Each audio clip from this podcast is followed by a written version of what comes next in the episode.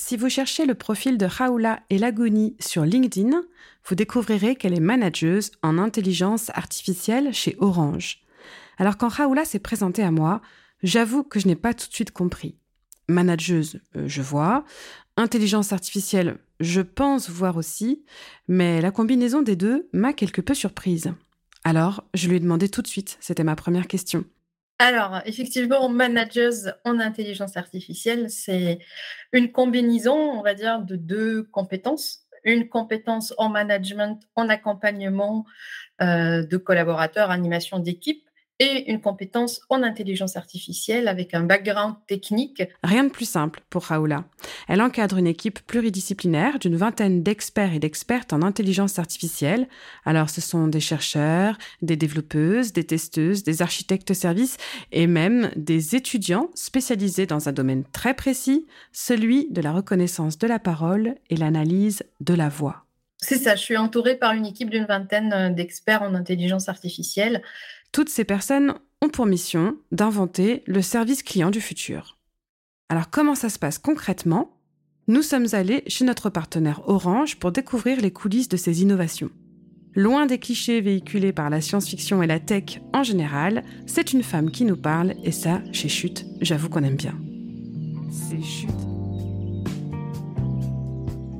L'intelligence artificielle a besoin des femmes, c'est le titre de ce nouveau podcast de Chute Radio que vous pouvez également retrouver en version écrite dans notre numéro 10 qui sème le volt récolte la tempête, disponible en kiosque et librairie et sur chute.media. Son entretien appartient au dossier Woman in Tech, développé dans ce numéro avec notre partenaire Orange sur le thème de l'intelligence artificielle. Et maintenant, je n'ai plus qu'à vous souhaiter une bonne écoute au pays de l'IA. Chute Radio.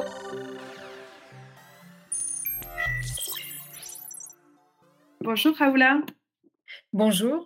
Bonjour Chute.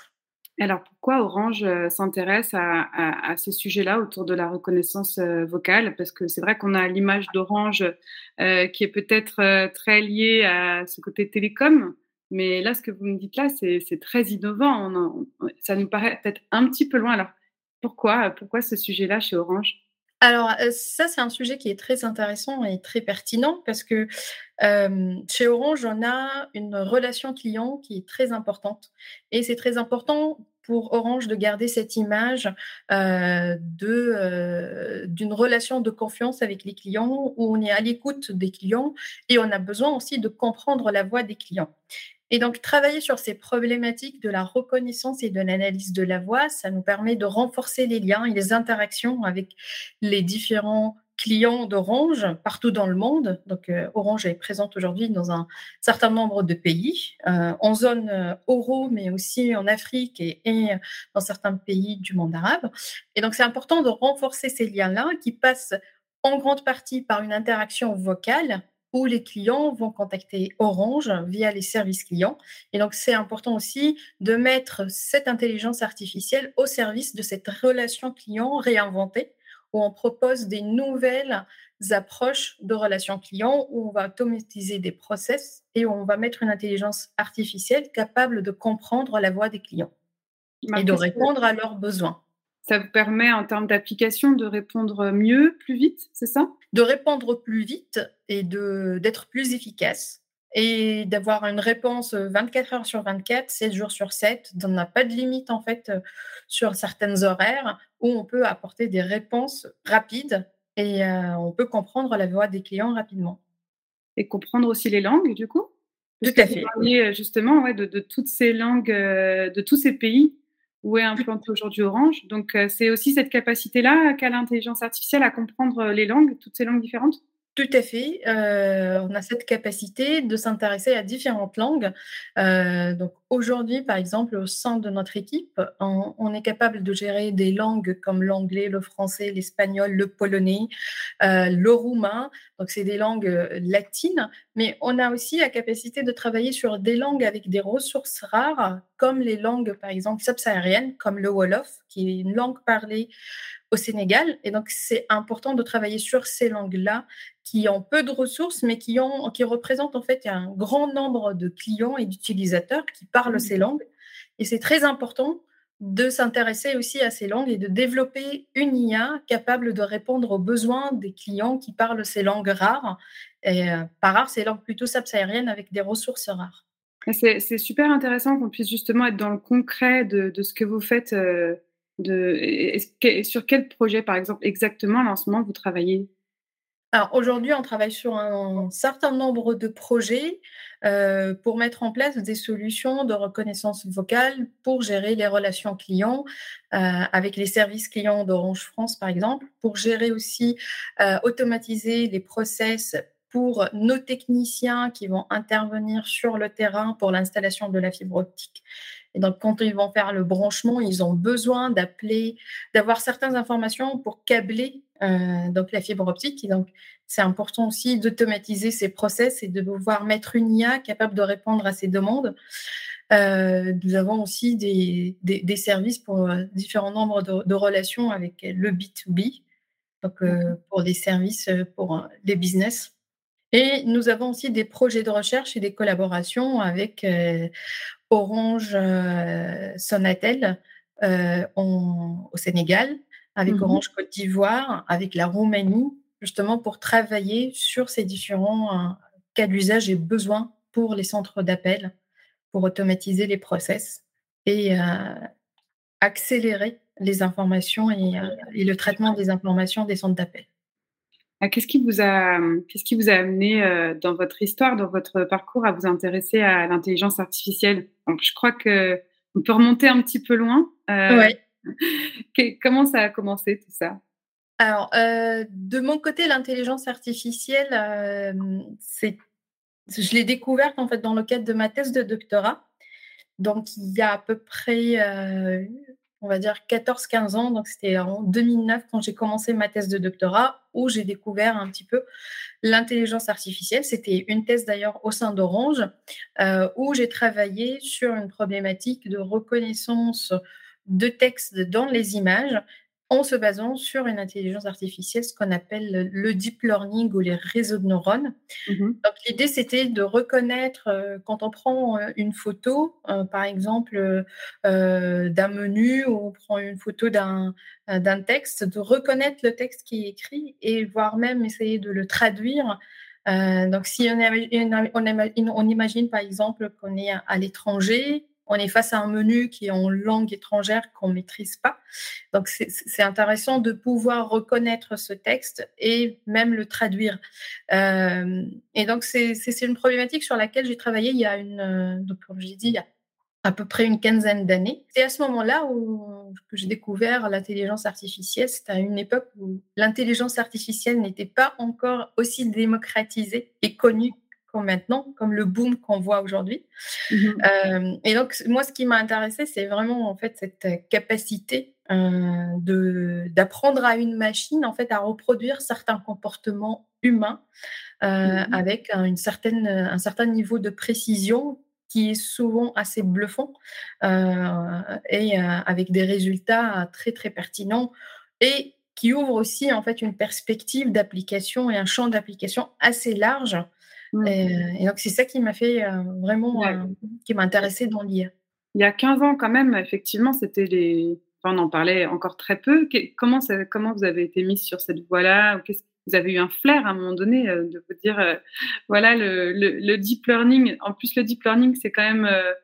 on est quand même dans, dans, dans, dans, ce qui est plus complexe dans l'intelligence artificielle, si je ne dis pas de bêtises si on compare par exemple au, machine learning, là pour le coup c'est très courant et plus facile à développer que toutes les applications de deep learning. Euh, oui, en fait, le machine learning, c'est le, si on veut, c'est le domaine le plus large.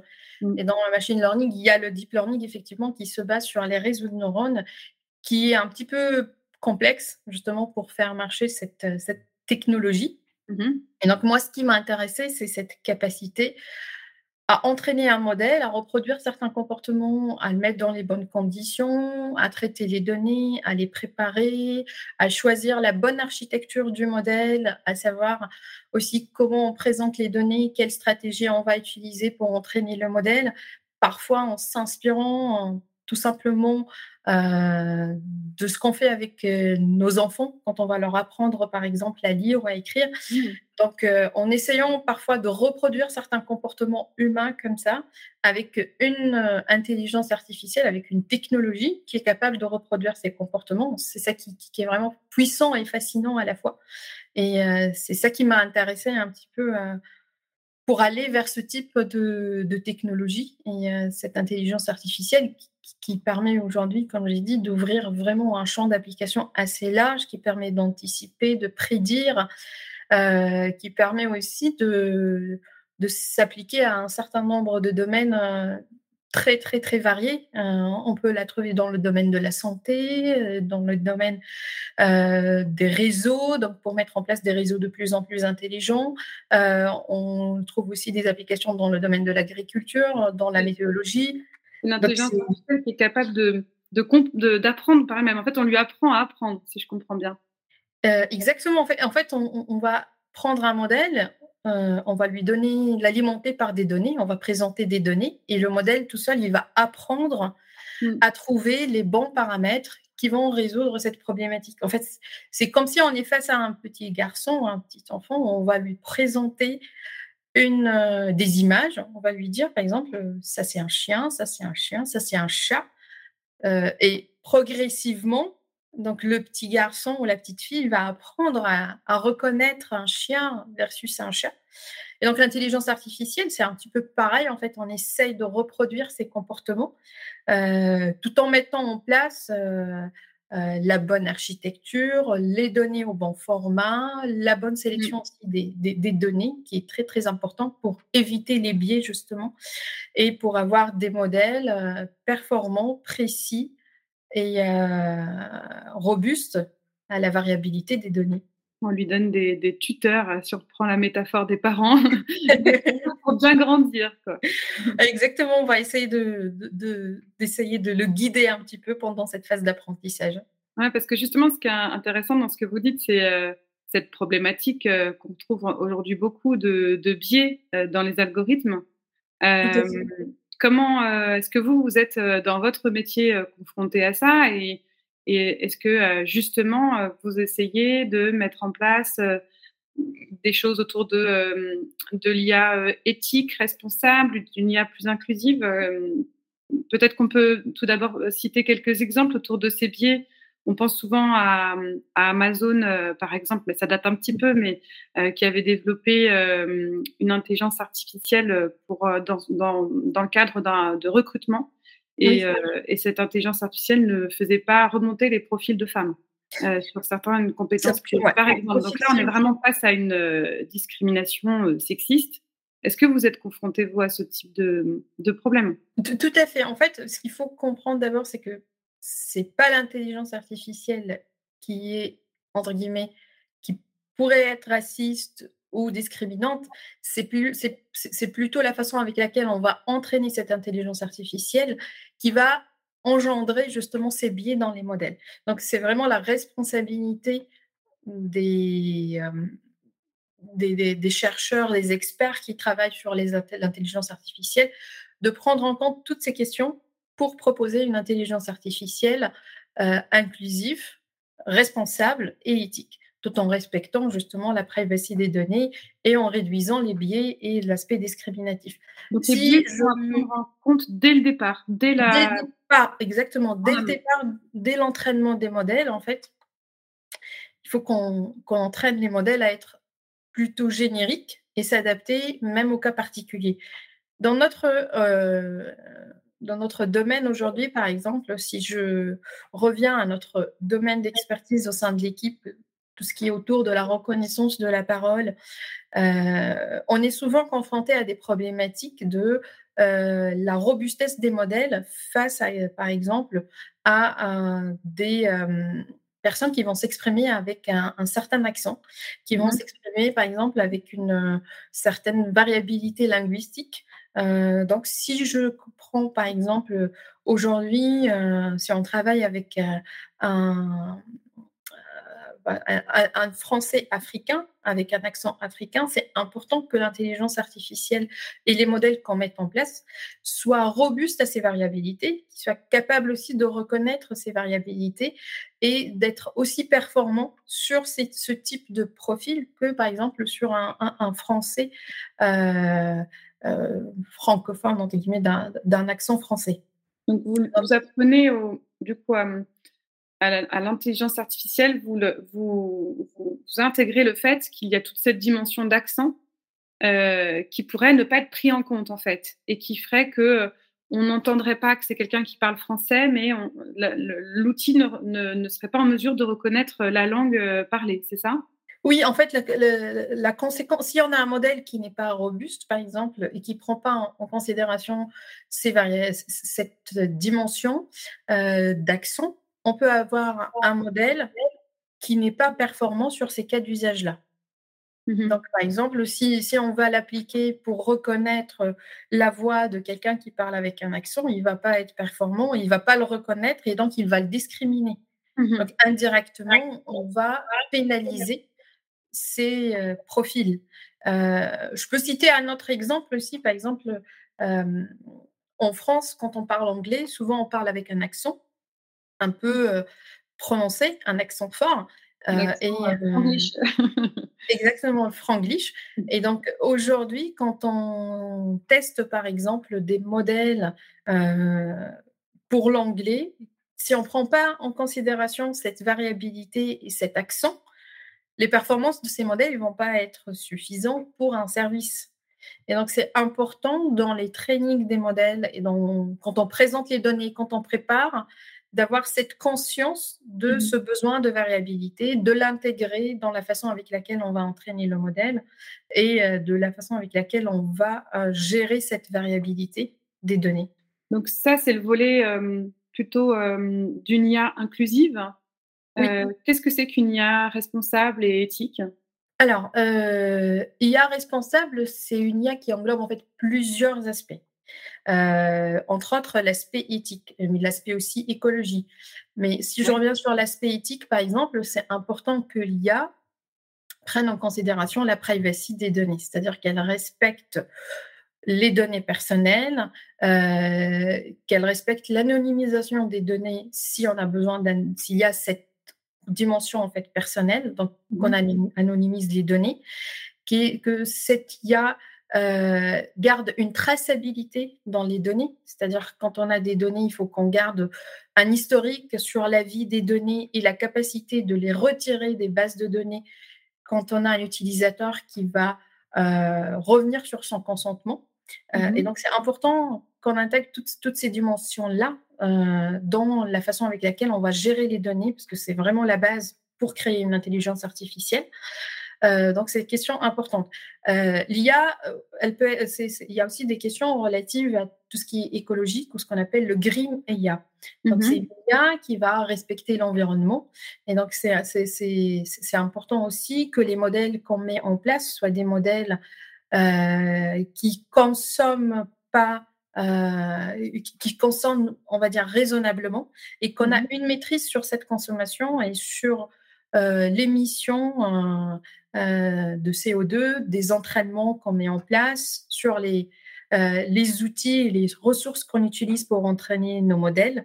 Et donc, c'est important aussi euh, de maîtriser cet aspect-là aussi quand on entraîne les modèles, quand on stocke les données, d'avoir une conscience et une maîtrise de ce que ça va consommer en énergie. Alors, savoir ce que ça va consommer comme énergie, c'est intéressant, mais est-ce que c'est pas, est-ce que pas un petit peu compliqué euh, quand on travaille dans l'intelligence artificielle. On a besoin d'un grand nombre de données, même énormément. Et encore une fois, euh, arrêtez-moi si je dis des bêtises, mais euh, il y a cette dimension d'avoir un stock de données très important pour pouvoir être le plus fin possible. Est-ce que donc c'est compatible d'avoir à la fois ce besoin fort en données et de l'autre côté, une capacité à justement maîtriser cette consommation des données. Est-ce qu'il y a par exemple euh, la possibilité d'emblée de se dire que certaines données ne seront pas nécessaires ou euh, de faire un tri préalable? Comment ça se passe exactement pour, Alors, euh, justement faire des économies d'énergie Tout à fait, en fait. Les données, c'est très important. Et comme on le dit souvent, plus on a donné, mieux c'est. Donc, est-ce mmh qu'on peut mieux généraliser? On va présenter plus d'exemples. Après, sur les cycles en fait, des, des données, ce qui est important aussi, c'est de mutualiser ces données c'est-à-dire de mettre ces données sur des ressources partagées, de ne pas les dupliquer, d'avoir un stockage mutualisé entre plusieurs projets, plusieurs équipes, etc. Donc de mutualiser la façon avec laquelle on va gérer les données, de euh, structurer la façon avec laquelle aussi on va accéder aux données, parce que c'est l'accès aux données aussi qui peut être consommateur à chaque fois qu'on va accéder à, à une information, c'est ces euh, transferts de données aussi qui peut être coûteux. Et donc, si on arrive à maîtriser et à mettre en place une structure ou une architecture qui prend en compte toutes ces, euh, ces contraintes et euh, ces points et d'avoir conscience, c'est plutôt une prise de conscience en fait de ce que ça va, qu'est-ce qui est le plus consommateur mmh. dans les process de machine learning, qu'est-ce que ça consomme exactement et où est-ce qu'on peut économiser entre guillemets, où est-ce qu'on peut maîtriser les coûts euh, énergétique des modèles? Sur les entraînements aussi, parce que chaque fois qu'on va lancer un entraînement de modèle, on va le lancer sur des ressources de calcul, sur des clusters GPU, et donc on va consommer de l'énergie. Et donc c'est important de maîtriser en fait le nombre de trainings qu'on va lancer, dans quelle configuration, euh, avec quel type de données.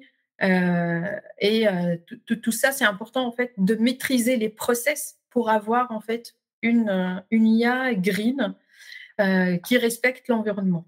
Et donc, ça, c'est aussi ce que vous faites, euh, vous, en interne chez Orange. Vous avez, vous essayez ou vous, avez, oui. déjà? Vous avez mis en place des, des, des, points de vigilance ou des, des, process, en tout cas, pour, pour mieux mettre L'aspect green, en fait, il est très, très présent au sein d'Orange et c'est un point sur lequel, en fait, on a, on a un intérêt de, de, de, le maîtriser avec l'ambition d'Orange de réduire son émission carbone vraiment euh, d'une façon euh, significative sur les prochaines années. Donc, on a déjà commencé, euh, c'était il y a deux ans à peu près, à mettre une stratégie en place. Ça va continuer. Et donc, dans le cadre de l'IA, dans le cadre de nos projets, on, on, on a mis en place déjà des mesures, des indicateurs pour avoir des informations, une traçabilité sur euh, ce que consomment nos modèles, euh, sur le stockage des données, euh, sur les ressources de calcul qu'on utilise aujourd'hui. et on essaye de mettre ça en, comme un paramètre pour trouver un compromis entre la consommation d'énergie et la robustesse des modèles. on travaille aussi sur tout ce qui est ce qu'on appelle la réduction de la complexité des modèles. Mmh neuronaux. Aujourd'hui, donc, on travaille sur le deep learning en particulier, donc les réseaux de neurones qui sont assez gourmands. Et euh, souvent, en fait, c'est des modèles qui consomment euh, euh, beaucoup plus que les approches classiques. et donc, on a fait un travail important au sein de l'équipe, par exemple, pour travailler sur des approches d'intelligence artificielle pour réduire cette complexité de modèles. C'est-à-dire, on a travaillé pour avoir des modèles plus légers avec une qualité euh, de précision euh, assez proche du modèle gourmand. Euh, et ça, ça permet, quand on va déployer les modèles en production, donc quand ils vont être utilisés dans la vraie vie quotidiennement, euh, je ne sais pas, des milliers de fois par an, euh, par jour, pardon, sur, voilà, pour traiter un, millier d'appels ou deux, 2000 appels par jour. Donc c'est important que les modèles qui sont utilisés d'une façon récurrente dans, les jeux, dans la journée, dans la vie de tous les jours, soient légers et consomment le petit, voilà, que la consommation soit maîtrisée. Et donc ça, c'est des travaux aussi qu'on a mis en place pour réduire la consommation de l'IA et euh, cet aspect green pour avoir une IA green aussi. D'accord. Donc, euh, si je comprends bien, IA euh, green, éthique, IA inclusive, à chaque fois, finalement, c'est anticiper un certain nombre de choses euh, dès le départ. C'est un peu comme euh, l'éco-conception. Avant même euh, ou au moment où on conçoit les outils, il faut les penser en intégrant une variété de paramètres, qu'il s'agisse voilà, d'impact énergétique ou, ou, de discrimination. Mais finalement, ça, ça vient aussi quand même des équipes qui sont formées à ça. Et ça me fait rebondir sur un, paramètre également important qui est que on, dit que très souvent dans, des, dans le développement de certains outils où on a pu observer des discriminations qui se mettaient en place, c'est parce que ces équipes eh bien, elles-mêmes, elles n'étaient pas mixtes ou elles n'avaient pas beaucoup de diversité. C'était majoritairement euh, des hommes, pour faire simple. Euh, et euh, c'est une, une, vraie problématique aujourd'hui parce qu'on a peu de femmes qui travaillent. Il y en a quand même, évidemment, comme vous. mais, mais encore malheureusement trop peu de femmes qui, qui, qui travaillent dans la tech. Hein. On compte 15% de, femmes dans les métiers techniques comme le vôtre dans la tech. Comment est-ce qu'on peut euh, justement euh, faire bouger les lignes Et, qu'est-ce qui vous aussi d'ailleurs euh, a fait que ça, ne vous a pas fait peur et vous y êtes allé quand même Alors d'abord en fait, juste pour pour compléter, l'IA c'est elle a besoin de plus de femmes. Elle a besoin de variabilité, elle a besoin de diversité. Donc, vraiment, c'est l'IA qui a besoin de femmes plus que dans l'autre sens. Donc, c'est vraiment un message important à passer qu'aujourd'hui, on a besoin de plus de femmes dans les équipes, au sein des projets, pour représenter justement cette diversité dans les profils. Euh, juste pour compléter, aujourd'hui, au sein de l'équipe, nous sommes une vingtaine et nous avons cinq nationalités au sein de l'équipe. Donc, on a une belle diversité. Euh, nous sommes dans une équipe multiculturelle et ça, c'est très riche et très important. En image de vous développez d'ailleurs, euh, puisque vous travaillez à l'international sur euh, plein de pays. Exactement, exactement. Donc, c'est un contexte assez enrichissant de travailler dans cette mixité. Mmh. Et pour avoir justement, si on revient sur le, sur le point mixité homme-femme dans l'IA, c'est très important d'avoir en fait cette mixité dans les métiers. Euh, je l'encourage euh, vivement euh, dans mon entourage. À chaque fois que j'ai l'occasion d'échanger avec des jeunes, pour les encourager à aller vers ce type de, de, métier, sur ce type de, en tout cas s'il y a de l'intérêt, de, de, de, oser la tech et oser l'intelligence artificielle, de ne pas avoir cette euh, appréhension, euh, parce que c'est un monde qui est fascinant, c'est très beau, euh, on s'ennuie pas, ça bouge tout le temps, il y a toujours de l'innovation, il y a toujours des nouveautés, on a des nouveaux challenges tous les jours, c'est un domaine assez riche. Et on a besoin aussi de diversité de femmes, et c'est un domaine qui est très bienveillant. Vraiment, c'est bienveillant, c'est un domaine où on peut travailler, créer, on a de la place pour créer, pour innover, pour proposer, pour tester des nouvelles choses, pour travailler. Euh, comme je l'ai dit, l'IA, aujourd'hui, elle est en train de se démocratiser. Donc, euh, on peut vraiment travailler dans n'importe quel domaine. Ça peut aller du foot jusqu'au euh, domaine beauté ou le mode.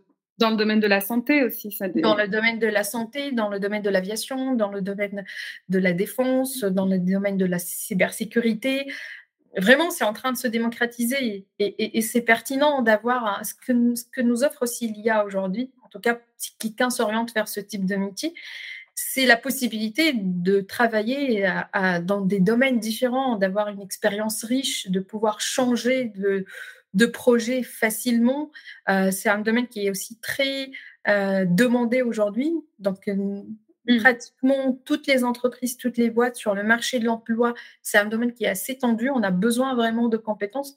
Euh, Comment est-ce qu'on peut travailler dans l'IA Quelle formation ça demande? Alors, il y a plusieurs formations parce qu'on peut se positionner à des niveaux différents dans l'IA. On peut, ce qui peut aller de euh, la recherche où on va vraiment être expert et mettre en place des modèles jusqu'au, euh, on, peut se mettre dans des positions où on va travailler sur l'analyse de données, sur tout ce qui est data analyst. On peut travailler sur la data science, donc mettre un peu de science pour euh, analyser les, pour euh, interpréter les données. Euh, on peut travailler aussi sur l'IA quand on travaille sur l'architecture cloud et toute la chaîne MLOps quand on va mettre en place pour entraîner les modèles de façon automatique, automatisée. on peut travailler aussi sur les données pour collecter les données, pour les annoter, pour les mettre euh, au bon format. Euh, donc, euh, c'est assez, assez riche en fait et assez mmh. vaste le domaine de mmh. l'IA. La les formations, elles sont aussi assez, assez riches.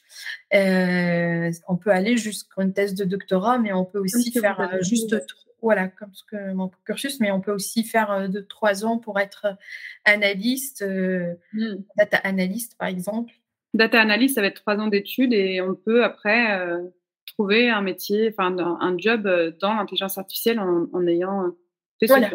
Ouais, d'accord. Donc, euh, c'est assez riche. Euh, on a aussi des métiers autour de l'expérience utilisateur qui vont travailler avec les équipes IA, qui vont prendre en compte en fait les variabilités des parcours euh, clients. donc, vraiment, il y a de la place à tous les niveaux pour, pour accompagner ces métiers et pour, pour Il y a de la place et des offres d'emploi. Beaucoup, effectivement. Le marché est très, très dynamique et euh, il y a beaucoup, beaucoup de demandes. Et comme je l'ai dit, c'est en train de se généraliser, se démocratiser. Et c'est présent globalement dans un partout, dans, le, dans tous les domaines. Donc, euh, mm. Qu'est-ce que vous auriez envie de dire à une. Euh, parce que tout se joue dès le plus jeune âge, qu'est-ce que vous auriez envie de dire à une jeune fille qui, une jeune ado qui, qui s'interrogerait sur, sur son orientation, sur son métier de demain dans ce domaine-là? Est-ce que parce que effectivement ce qu'on voit, c'est qu'il y a beaucoup de femmes qui se reconvertissent dans la tech, mais qu'il y a un vrai problème des stéréotypes de genre qui sont très forts dès le plus jeune âge dans les écoles, et que les collégiennes et les lycéennes souvent ne, s'identifient plus, ne se, ne, se reconnaissent plus, malheureusement, alors qu'elles sont très bonnes en mathématiques par ailleurs. Euh, elles sont souvent meilleures que les garçons. Qu'est-ce qu'on pourrait leur dire à ces jeunes filles-là? Alors, je peux leur dire que vous êtes attendus. On a besoin de vous. C'est une vraie réalité. Vous êtes attendus. On a besoin de vous en IA. Et euh, si vous aimez la tech, vous avez une certaine sensibilité à toutes ces nouvelles technologies, à l'innovation, pour vraiment oser l'IA et euh, suivre vos rêves, en fait. Ça, ça ouvre vraiment des grandes portes et aujourd'hui, c'est fabuleux ce qu'on peut faire avec l'IA. Vous, vous avez toujours, euh, depuis toute petite, évolué dans, dans, ce domaine technique, scientifique? Oui. Personnellement, depuis toute petite, j'étais fascinée avec tout ce qui est nouvelles technologies. Je me rappelle quand j'avais 5 ans, j'ai eu un talkie-walkie pour mon, anniversaire et j'étais super mmh. contente de, de, jouer avec. Et surtout, euh, ce qui m'a fascinée, c'est comment on peut transmettre cette communication à distance euh, avec mon frère, etc. C'était ça, en fait, qui, j'étais fascinée, par, euh, par cette, euh, cette, magie, on va dire, de la tech. Et euh, j'étais aussi très, très orientée vers les métiers, vers les matières scientifiques, mathématiques, physiques, etc. Mmh depuis mon jeune âge, j'étais très orientée et très attirée par ces matières-là. Est-ce qu'il y a aujourd'hui des femmes qui vous inspirent? Ouf, oui, oui, oui, oui. Euh, alors, euh, si je peux citer, je peux citer deux. Euh, Marie Curie. Moi, je suis vraiment, vraiment fascinée par tout ce qu'elle a fait. C'est ses premiers prix Nobel. Elle a fait une carrière vraiment tout à son honneur. Elle a travaillé euh, dans un contexte euh, un petit peu compliqué parce que c'est pas pas de nos jours. Elle, a su s'imposer euh, au Sorbonne avec des collègues masculins. Donc, elle a réussi vraiment, vraiment à percer, à, innover et à proposer des, nouvelles inventions. Donc euh, voilà, ça, ça me fascine beaucoup, elle me fascine beaucoup, il m'inspire beaucoup.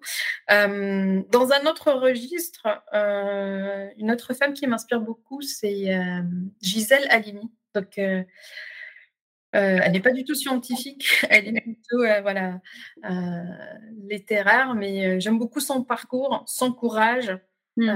l'audace avec laquelle en fait elle, elle s'exprime et euh, la façon avec laquelle elle défend ses idées, elle va jusqu'au bout. Et les combats qu'elle a menés, euh, c'est très honorable. Merci beaucoup, Raoula. Merci, Sophie.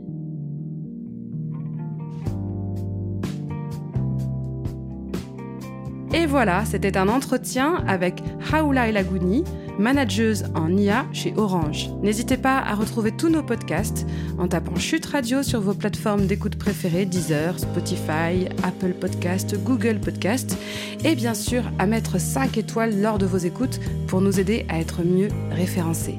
Merci beaucoup et à bientôt